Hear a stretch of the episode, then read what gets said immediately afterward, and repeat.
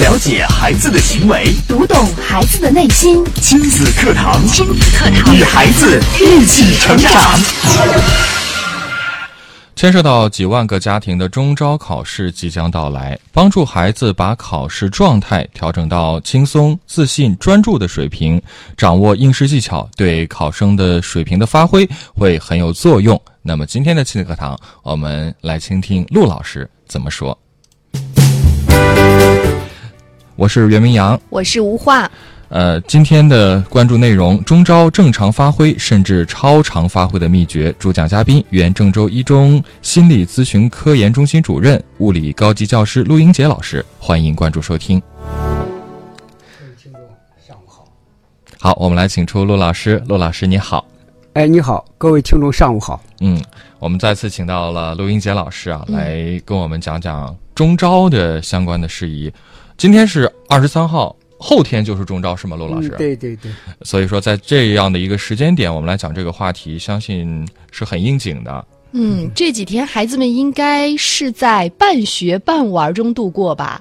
嗯，有的人能做到，有的人做不到。哦，一到考试还是比较紧张。紧张你说完全放松下来也不太现实，是吗，罗老师？对对对，呃有的紧张倒没关系，主要是怕特别害怕过度的焦虑。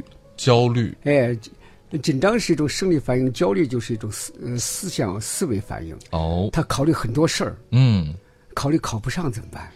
嗯呃，第一站考不上，第二站最后落榜怎么办？他考虑这个，这个往往就形成了就是一种焦虑。对，嗯，焦虑的话，那可想而知，肯定会影响成绩，就非常影响。对，不可能像咱今天讲的题目是让大家能够正常发挥，或者是超常发挥了。肯定不会正常发挥。而且这哦个焦虑不仅仅孩子焦虑，可能家长和老师，整个的社会都会有一点点焦虑。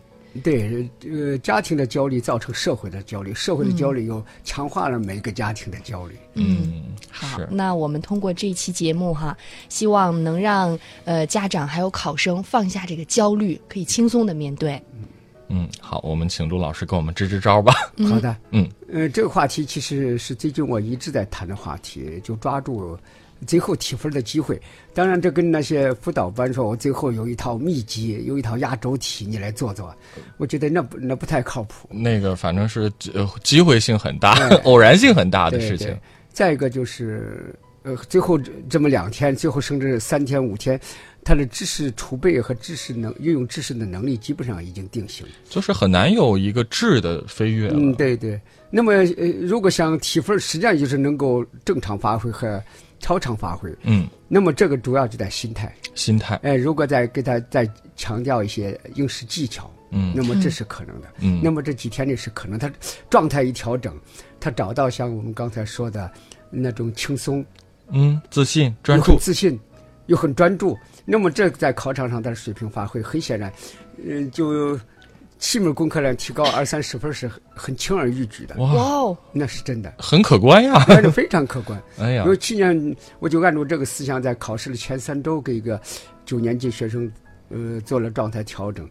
那三周他提供了，他提高了九十多分。哦，一个高考生，那也是在三周，高考提分更难一些。高三的学生，嗯，他从比二本线差十几分，最后三周，他比二本线高了二十多分，那就是他一共提高了三四十分。很厉害。那么这三周的时间，他整个的感觉是状态改变了。嗯学习时候那种状态不一样，所以效果也就不一样。嗯，而把这种状态有有带到考场上来，当然他的水平发挥就会有很大的不同。哦，有个问题想问一下罗老师，今天的节目是针对考生的家长，还是考生本人，或者说都可以听？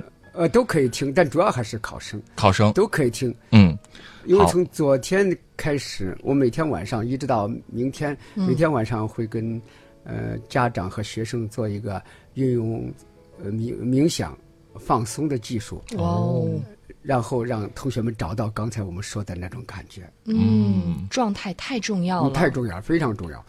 最后成败实际上就就决定于状态。嗯。好，陆老师，那我们来说一说具体的一些方法吧。如何能做到您刚刚讲的自轻松、自信和专注的这种状态和水平呢？呃，一个是呃，从稍微长远一点的话，我们的孩子就要有个呃很健康、很良好的考试心态。这考试心态有三部分来组成。嗯，今天我不详细讲，因为它应该再早一点讲。但这三句话的内内涵，我觉得倒是可以跟孩子来分享。嗯第一句话是全力准备，全力去考试。嗯、一部分就做到了，全力准备，这很多孩子还是做到了。呃，再一个是全力考试还没有做，那全力考试很多同学其实是做不到了。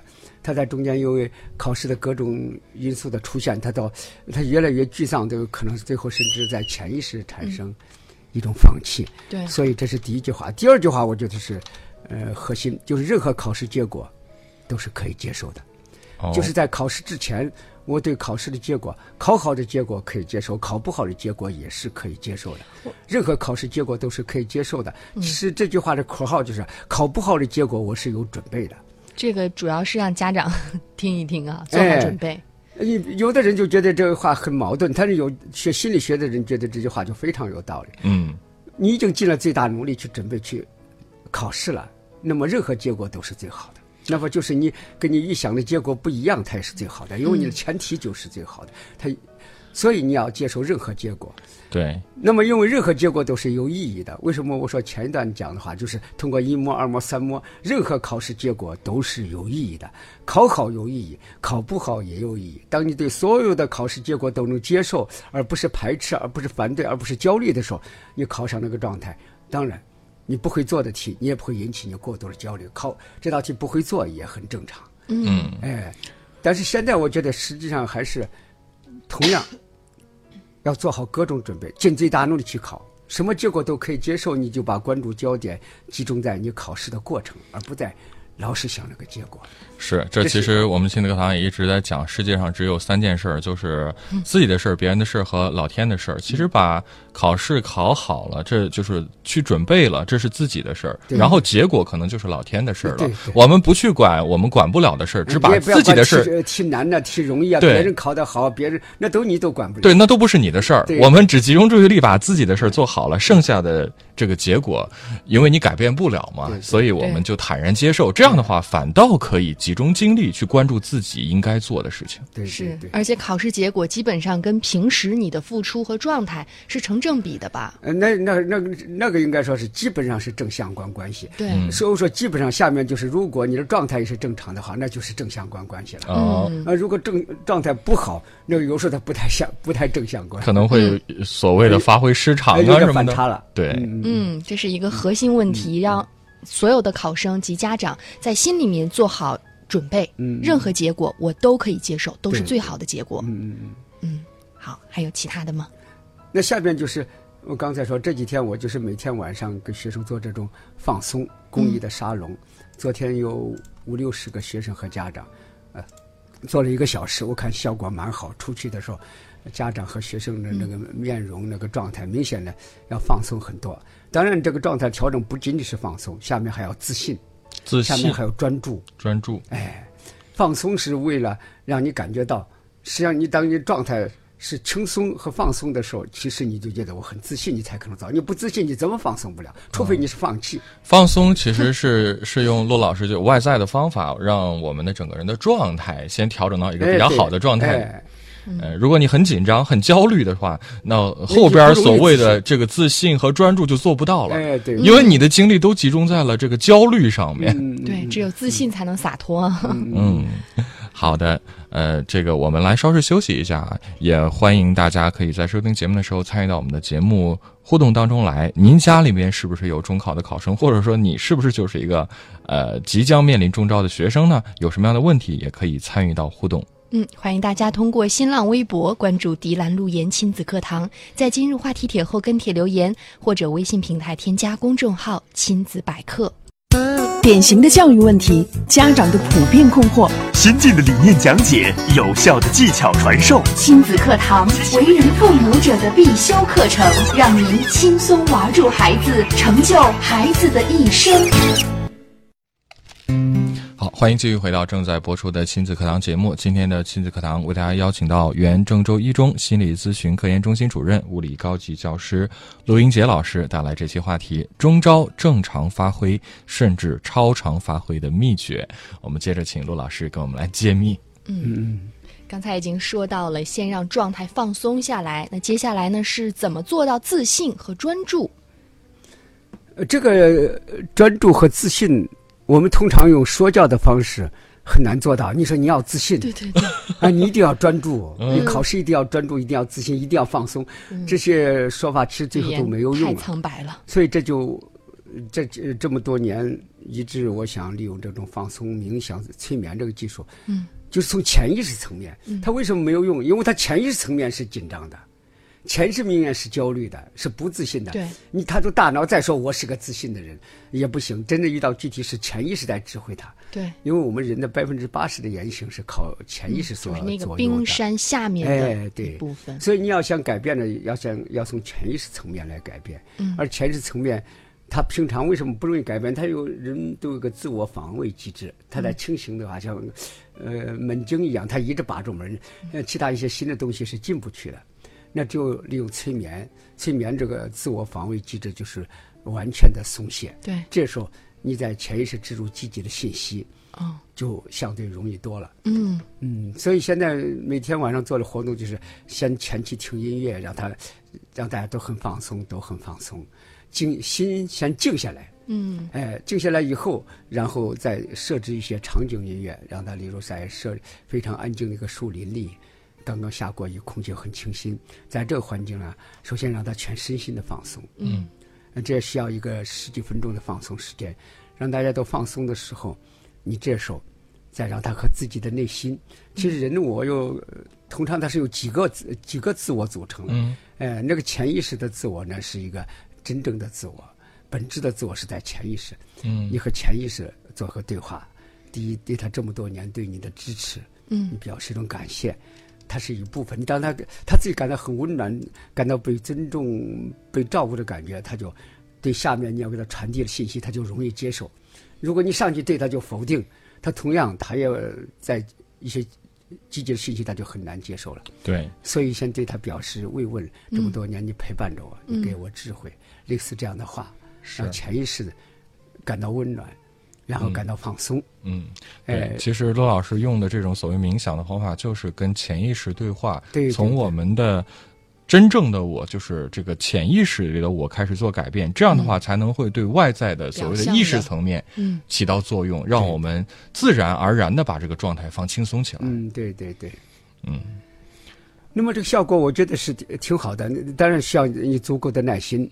嗯呃，在这里通常有两种方式，一种是一对一的，那就是专门针对着一个人，哦，那这个效果就真的好明显。那这个可能就是需要老师和这个呃受助者啊，他们就是可能会有一个专门制定他的一个方案，包括会观察到他的一些变化的状态，来做一些相应的调整，效果会更好。呃，对，因为他是前期，呃，没做这个冥想呃呃催眠之前，你要给他做一个深入的咨询，你你要了解到他整个的他的状态，哎，他的状态，他的经历的事情啊，可能他纠结的、焦虑的点在哪里？嗯，他内心最需求的是什么？嗯最缺乏的是什么？并且根据他现在最能够植入的最积极的信息是什么？哦，哎，你这先了解了，然后再给他做这种催眠、呃、冥想，就相对难度就一方面小，一方面就有效。效果对症下药。哎，你是因为你有针对性的，是的，所以一对一的这个这样的效果真的是挺好。去年包括今年，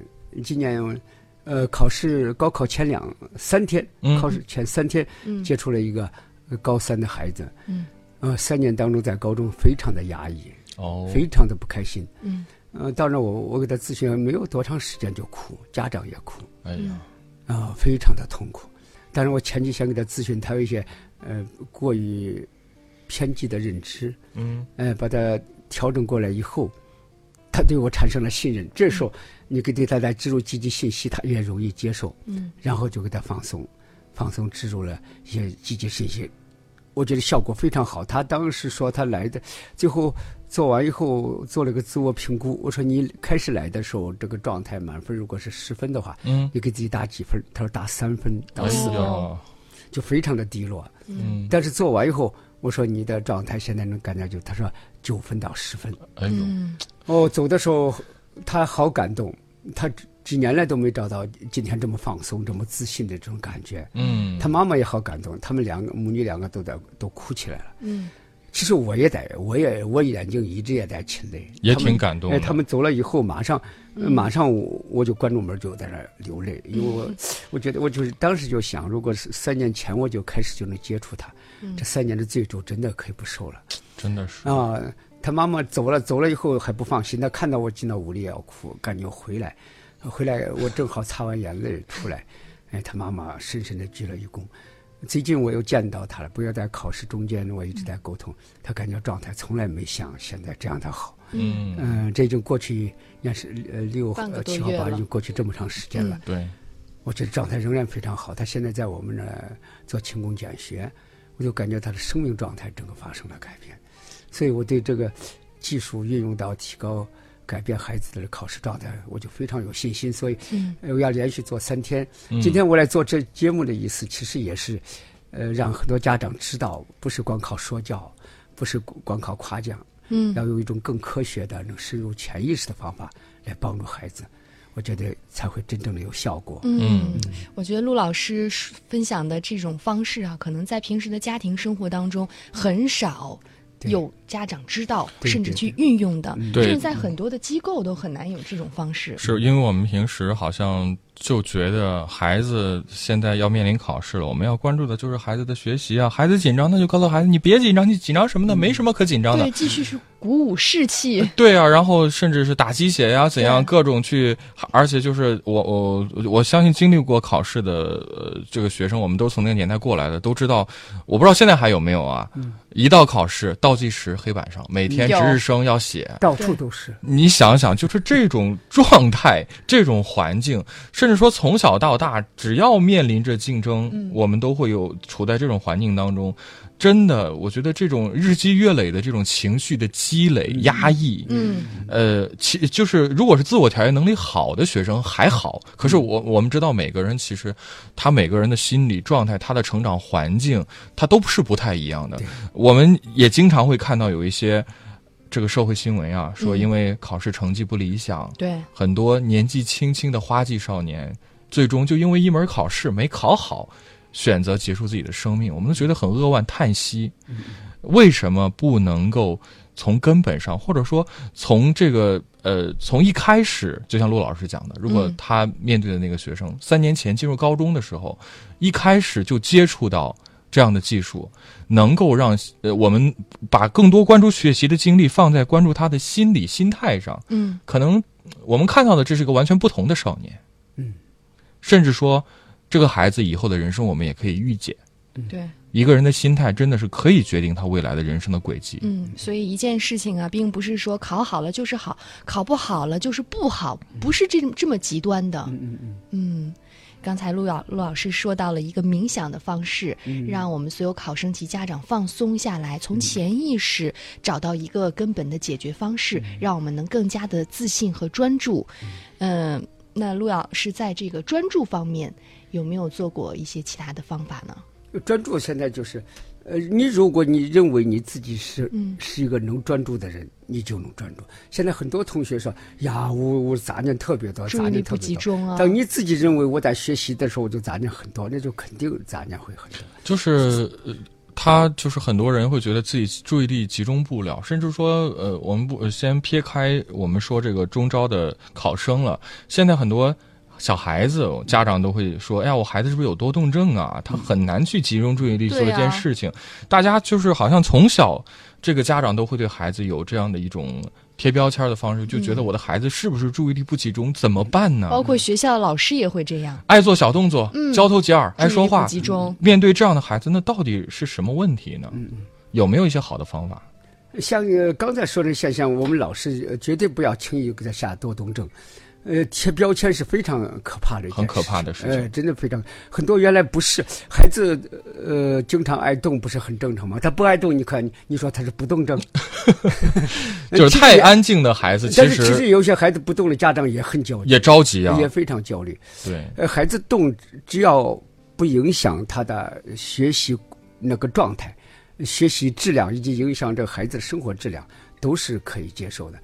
另外，他这随着这成长，你看孩子他小时候很动，到长大有的是很很文静，他都在哦不断的在自我调整。嗯，对成年人来讲，这个当然也确实有多动症，这个是真的，多动症的比例还不低。哦，并且现在随着人们这个测量技术以及这个呃环境的恶化，其实多得多动症的这个比例呢，确实在升高。嗯呃，要做出认真的鉴定，那个那个改变就不是简单的呃光说教就行了，对药物的治疗，对还有要做环境行为疗法等等，特别是家长要配合。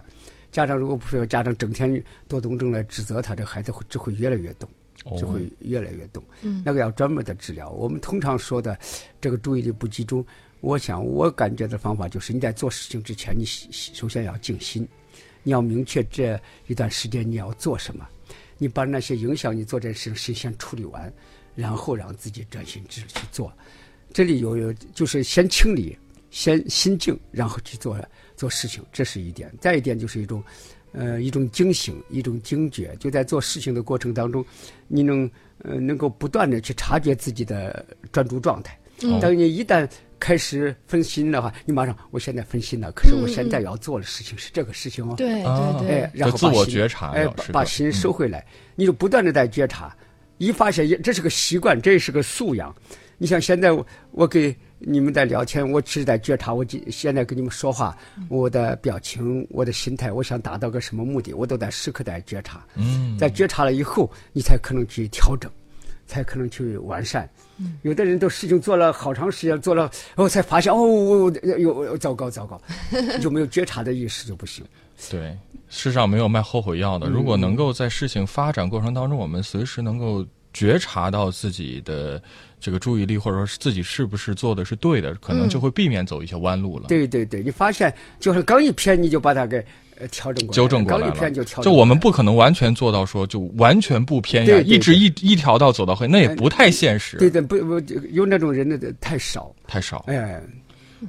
我会觉得不断的察觉，这是对我们一个人非常重要的一种心理素质，不断的在察觉察觉。嗯，好，这是今天罗老师给我们呃带来的精彩的这个解析啊，如何在考试前把我们的考试状态调整到轻松、自信和专注的水平。呢好，非常感谢大家的收听，也感谢罗老师的做客，精彩的分享。我们明天同一时间亲子堂和您不见不散。